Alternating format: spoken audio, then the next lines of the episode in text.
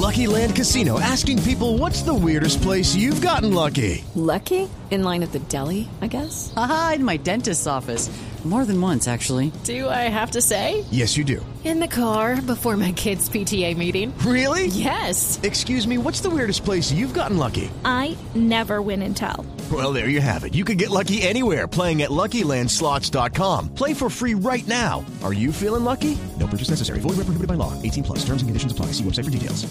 Hay una historia verdaderamente increíble. Un hombre que estaba en casa por cárcel, supuestamente, se dedicaba a robarle las millas a los famosos y de esa manera viajó por todo el mundo. Camila Carvajal, ¿cómo es los, ¿cuáles son los detalles?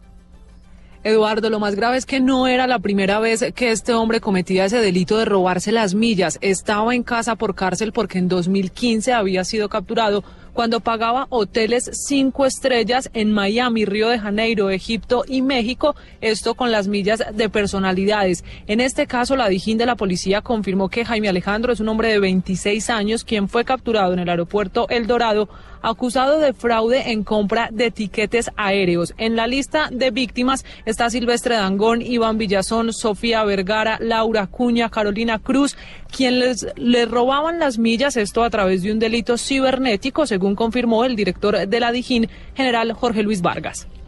Se han detectado 32 posibles fraudes que han generado alerta, que han evitado precisamente transacciones ilícitas por alrededor de 150 millones de pesos. Logramos detectar seis fraudes, es decir, seis tiquetes.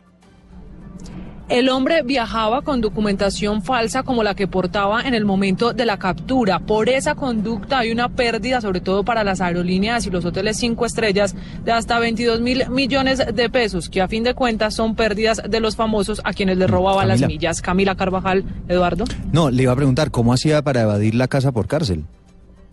Eduardo, lo que dicen las autoridades era que el hombre dejaba el brazalete en la casa para evitar que fuera rastreado y viajaba con documentación falsa. Al momento de la captura, como le decía, tenía una identificación que no correspondía a él y era esa la que le permitía incluso ir a Egipto, a México, estar también en Argentina, que eran destinos frecuentados por el hombre, una práctica que tenía hace bastante tiempo, puesto la primera captura había sido en 2015. Bueno, una historia de no creer a las 9.25 en Blue Radio.